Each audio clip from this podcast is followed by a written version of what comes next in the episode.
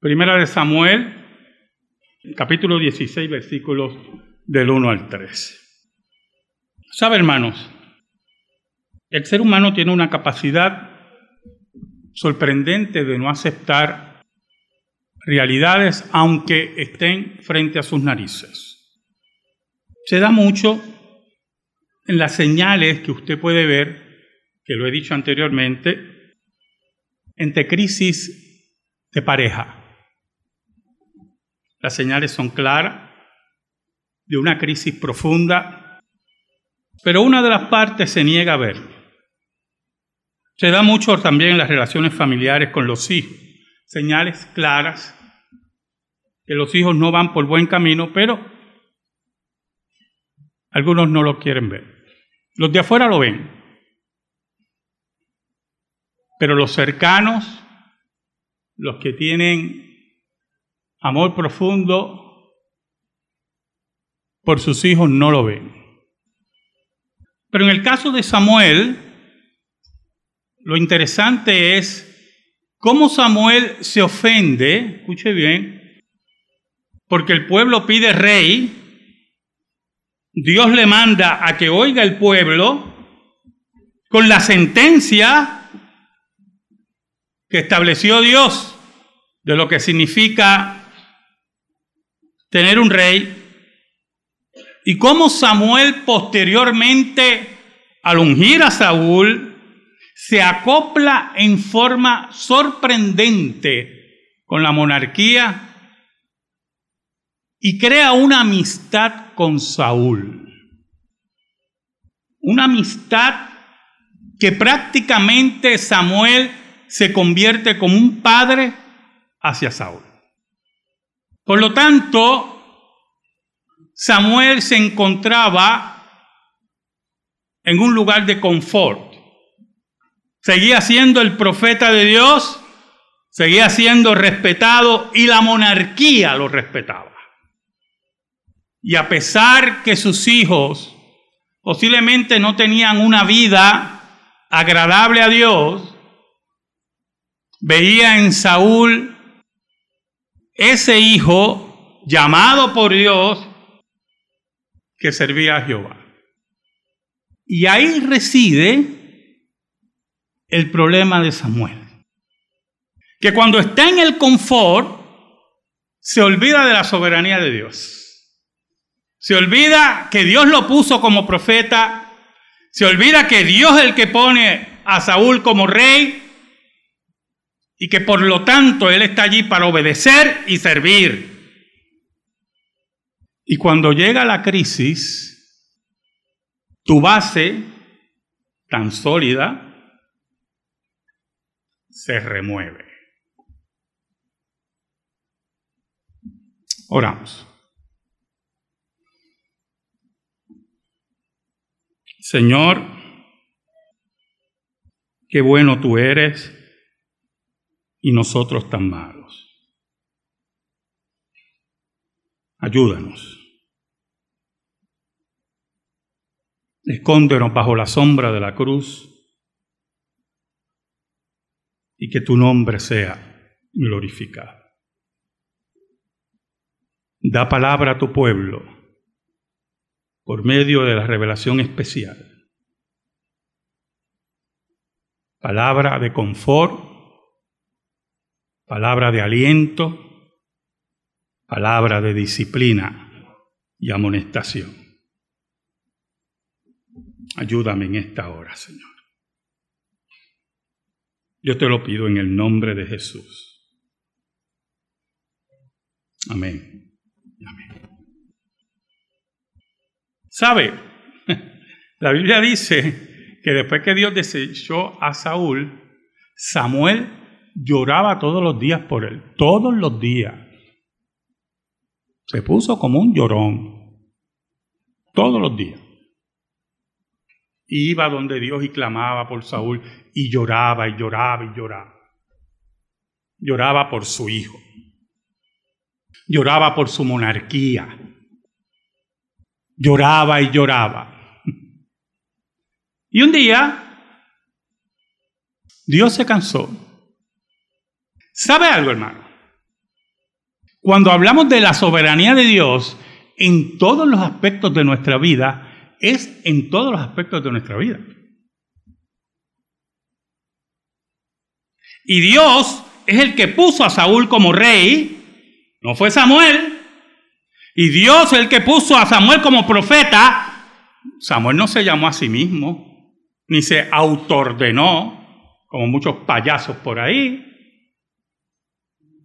Dios llamó a Samuel desde muy niño, desde muy niño. Por eso, el versículo 1 del capítulo 16 dice, dijo Jehová a Samuel, ¿hasta cuándo llorarás a Saúl, habiéndolo yo desechado, para que no reine sobre Israel? Llena tu cuerno de aceite y ven, te enviaré a Isaí de Belén, porque de sus hijos me he provisto rey. ¿Qué le está diciendo en pocas palabras? Mira, deja de llorar. No llores más olvídate de Saúl. Literalmente le está diciendo eso. Le voy a decir aún más. Cuando empieza este capítulo, el versículo anterior dice que Samuel no vio más a Saúl vivo. Porque no solamente Dios le manda a Samuel que se tranquilice ya, sino que le aplica una terapia. Sí, porque lo vemos solamente en esa forma seca, pero es, es, terapéutico.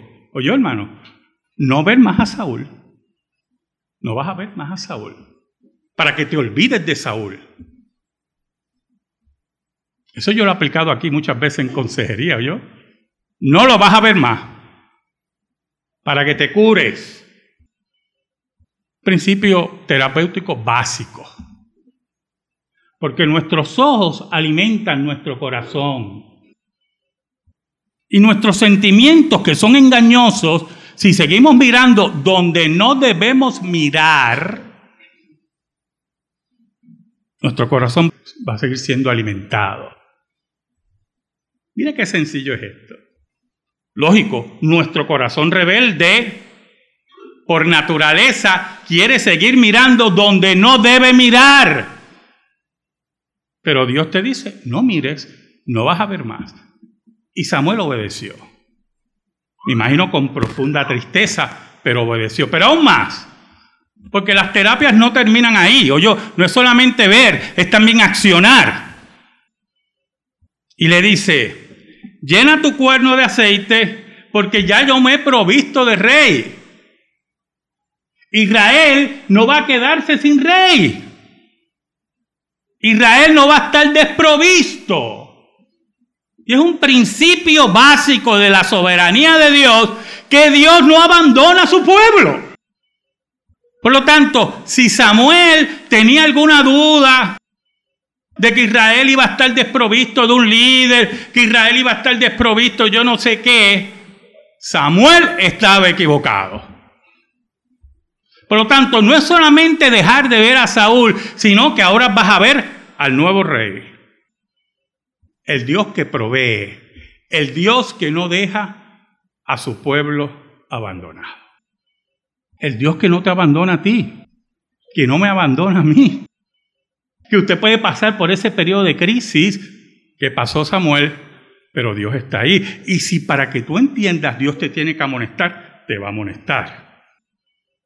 El versículo 2 es bien interesante, porque la reacción de Samuel nos llama la atención.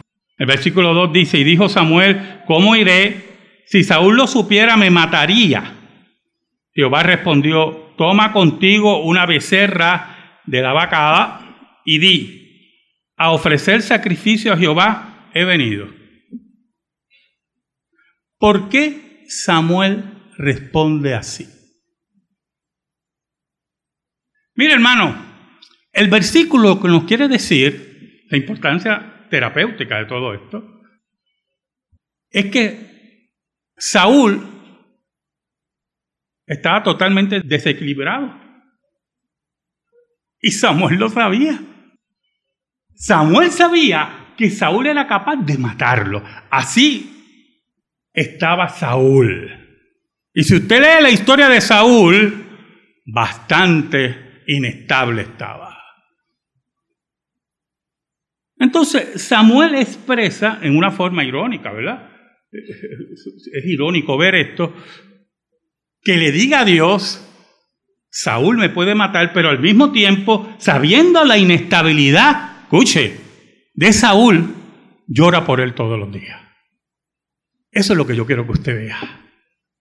Cuán ciego nos ponemos cuando no entendemos que Dios es el que gobierna y no es usted ni soy yo. Él lloraba por su rey en una forma que se deshacía emocionalmente delante de Dios, pero estaba seguro que Saúl lo podía matar, porque conocía la inestabilidad de Saúl. Entonces Dios le dice, le da una salida, que lo tome con calma, que vaya a hacer sacrificio a Dios que haga su labor como profeta. Y aquí entra otro detalle importante. Cuando Dios lo llama a usted y me llama a mí, para la tarea que fuera, yo, No solamente de pastor, de diácono, de anciano, de ujier, o en su trabajo, que es llamado de Dios. Por cierto, no se olvide de eso. Aquí nosotros somos protestantes. Y cuando usted es maestro, cuando usted es ebanista, cuando usted es empleado de banco, cuando usted es agrónomo, los estoy mirando estoy viendo su...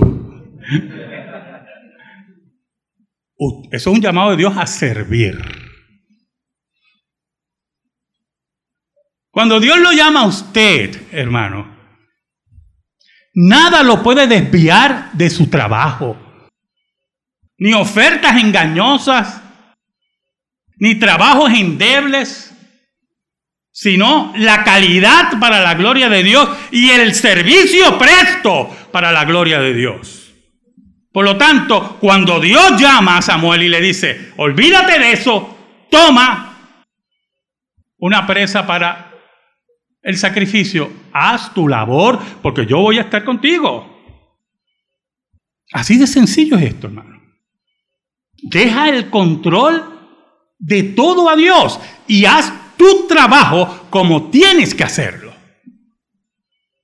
Cristianos, malos obreros, cristianos irresponsables en su trabajo, no glorifican a Dios con su trabajo, no entienden el ministerio que Dios le ha dado. Añade el Señor versículo 3. Y llama a Isaías el sacrificio, y yo te enseñaré lo que has de hacer y me ungirás al que yo te dijere. Haz tu trabajo. Llama a Isaí y espera. ¿Sabe, hermano? Eso es lo que nosotros tenemos que hacer en todos nuestros trabajos. Cuando hermanos se reúnen conmigo porque tienen problemas en sus trabajos, yo siempre le pregunto, ¿estás haciendo lo que te mandan a hacer? Sí, pues tienes que esperar en el Señor. Pero pastor, me están violando unos derechos, reclama tus derechos frente a la empresa. Ese es tu derecho. Lo reclamé y no me hicieron caso. Pues sigue haciendo tu trabajo y busca otro.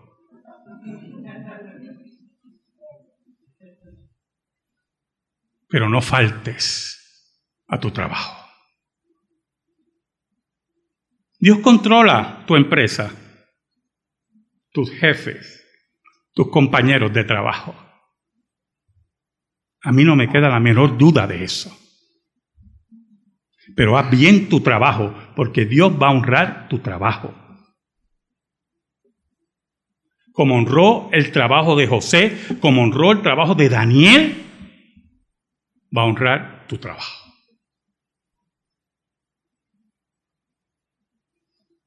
El versículo 4 nos dice, hizo pues Samuel como le dijo Jehová, y luego que él llegó a Belén, los ancianos de la ciudad salieron a recibirle con miedo, dijeron, es pacífica tu venida. ¿Usted sabe por qué le dijeron eso? Me tengo que reír porque yo me imagino a esos pobres hombres viendo a Samuel venir y ellos, eh, rayo, aquí viene el profeta de Dios. Y ellos sabían que hacía poco Samuel le había cortado la cabeza al rey de Agag o de Amelec, el rey de Amelec, su nombre era Agag, cuando Saúl le perdonó la vida cuando Dios le había dicho que lo matara. Y llegó Samuel y le pregunta a Saúl, ¿y eso que yo estoy oyendo? ah, Saúl que, quería, que tenía opinión propia. ¿Sabe, hermano? A Dios no le interesa su opinión. ¿Usted no entiende eso todavía? A Dios le interesa su opinión que está aquí. A nada.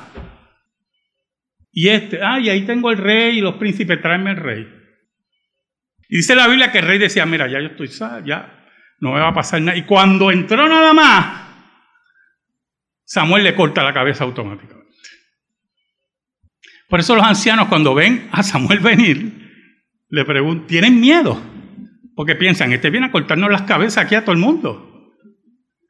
Este viene con juicio de Dios sobre nosotros. Y por eso le preguntan, ¿es pacífica tu visita? Sabe, hermano, Dios siempre va a pelear por nosotros. Pero nosotros tenemos una responsabilidad frente a nuestro Dios de honrar su ley y obrar correctamente.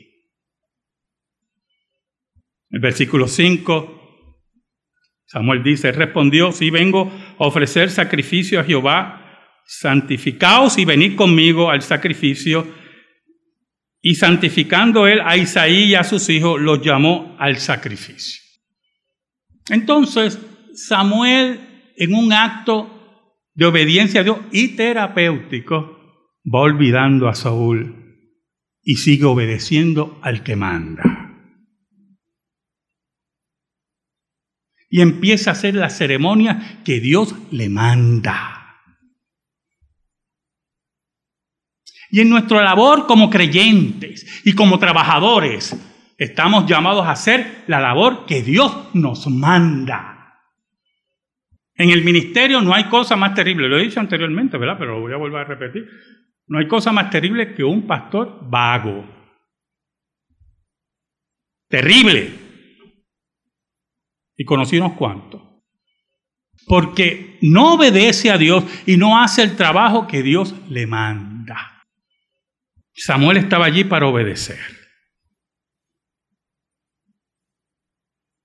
Entonces empiezan a llegar los hijos. Interesante, de Isaí. Y Samuel ya tiene, escuche bien porque esto es muy interesante. Samuel ya tiene un modelo de cómo tiene que ser el rey de Israel. Un modelo. Mira qué cosa este muchacho era. Eh, tremendo profeta. Porque era un líder. Entonces ya tenía, el rey tiene que ser así. Pero como él no manda, como usted no manda, y yo no mando, Dios le tiene que hablar. Pero es interesante, mire lo que Dios le dice. Escuche, versículo 6 en adelante. Y aconteció que cuando ellos vinieron, él vio a Eliab y dijo, de cierto delante de Jehová estás ungido. Y Jehová respondió a Samuel, no mires a su parecer ni a lo grande de su estatura, porque yo lo desecho, porque Jehová no mira lo que mira el hombre, pues el hombre mira lo que está delante de sus ojos, pero Jehová mira el corazón. Pero aquí hay una descripción del modelo que tenía Samuel. Cuando dice, ni lo grande de su estatura. ¿Usted sabe por qué viene eso? Porque Saúl era un hombre alto. La Biblia dice que sus hombros pasaban por las cabezas de los hombres de Israel. Era un hombre alto. Y por lo tanto, para Samuel, el rey tenía que ser un hombre alto como Saúl. Y ahí estaba su equivocación. Porque los modelos y los estándares los establece Dios, no los establece usted. Y por eso Dios le dice, no mires lo alto que es, no mire su parecer. aparentemente era un hombre alto y se veía con autoridad, pero su corazón, estaba lejos de Dios. Es como ustedes. Ya yo pasé esa etapa. Ustedes, algunos de ustedes, todavía votan por los políticos lo guapo que es. Lo alto. Si su voz se oye fuerte. Y posiblemente hay tres legiones de demonios detrás de él. Pero usted observa eso y no escucha, hermano, las propuestas de ese político. Dios le destruyó su modelo en ese momento a Samuel. Tú no conoces su corazón, le dice. Tú solamente estás viendo por arriba. Posiblemente el que tenía al frente era un soberbio, un hombre que estaba fuera de la voluntad de Dios. Oiga, y siguieron apareciendo. Y lo interesante de todo esto es el decreto de Dios. Porque Dios, en su decreto y en su providencia, mire qué interesante, decreta y permite que pasen todos los hermanos de David antes que David. ¿Y por qué? Te debe hacerse esa pregunta. Hay un propósito para eso. En todos, Dios le está diciendo a Samuel, tú no mandas, tú no sabes lo que estás haciendo, tú tienes que escucharme a mí. Tú no te llamaste, yo te llamé a ti y así yo voy a llamar al rey de Israel. ¿Sabes? Los que tienen complejo mesiánico, regularmente ocurren en las sectas, se llaman a sí mismos. ¿Verdad? Y ponen su secta porque tienen una verdad que nadie ha visto en dos mil años. Hasta que alguien, yo no sé por dónde, las montañas, yo no sé dónde, la vio megalómanos, se autollaman y se autoordenan. Y Dios le está diciendo a Samuel, yo te llamé, yo pongo rey Israel y tú lo vas a ungir. El versículo 11, hermano, está la perplejidad de Samuel. Nosotros en nuestra vida cristiana vamos a tener esos problemas, preguntas. Nos vamos a quedar perplejos con problemas. Señor, ¿qué pasa? Había un hermano que me decía, interesante, pero era dentro de su perplejidad. Me dice, pastor, yo le dicho al Señor, Señor, yo soy tan malo. Y yo le decía, sí, eres tan malo, pero la misericordia de Dios te está diciendo que tienes que esperar. Y Samuel estaba perplejo, porque para él todo lo que habían pasado llenaban y de momento como que se había acabado la cuota. Y ahí es que nosotros tenemos que entender que así como la viuda no se le acabó el aceite ni el pan en la tinaja, porque Dios es el que controla los elementos, Así mismo, hermano. Así mismo. Cuando creemos que no hay alternativa, Dios tiene la alternativa. El versículo 11, Samuel, perplejo, dice, entonces dijo Samuel a Isaí, ¿son estos todos tus hijos? Y él respondió, muy importante lo siguiente. Los hijos de Isaí, aparentemente en su mayoría, eran hijos ya preparados para la guerra. Por eso, cuando David va a llevarle comida a sus hermanos, y ahí aparece Goliat, estaban varios hermanos ya en la guerra. David era un chamaco. Por lo tanto, para Isaí, uno de estos tiene que ser rey. No ese pobre muchachito que está allí, Déjalo allí, que todavía ese muchacho es frágil. Queda aún el menor que apacienta las ovejas. Y dijo Samuel a Isaí, envía por él, porque no nos sentaremos a la mesa hasta que él venga aquí. Envía por él, porque hasta que Dios no diga quién es, aquí no va a haber celebración. ¿Sabe, hermano? Samuel en su corazón entendió ese día que verdaderamente Dios mira el corazón de los que elige, porque Dios es el que prepara el terreno. El versículo 12 nos dice, envió pues por él y le hizo entrar, era rubio, hermoso de ojos y de buen parecer. Entonces Jehová dijo, levántate y úngelo, porque este es. Es interesante la descripción que hacen de David, física. Y me preguntaba yo por qué Dios habla de esa figura. ¿Y sabe algo, hermano? Dios le está diciendo a Samuel, tú mira lo de afuera, yo miro el corazón. Pero ahora frente a ti pongo algo que si tú hubieras mirado, lo hubieras elegido por lo de afuera. Pero este tiene las dos combinaciones. Es de buen parecer y su corazón tiene temor mío. Entonces Dios le habla. Levántate y úngelo, porque este es mi escogido. El versículo 13 dice, y Samuel tomó el cuerno del aceite y lo ungió en medio de sus hermanos. Y desde aquel día en adelante el Espíritu de Jehová vino sobre David. Se levantó luego Samuel y se volvió a Ramá. ¿Sabe algo, hermano? Cuando David defendía las ovejas contra un oso o contra un león, Algo que siempre me he preguntado.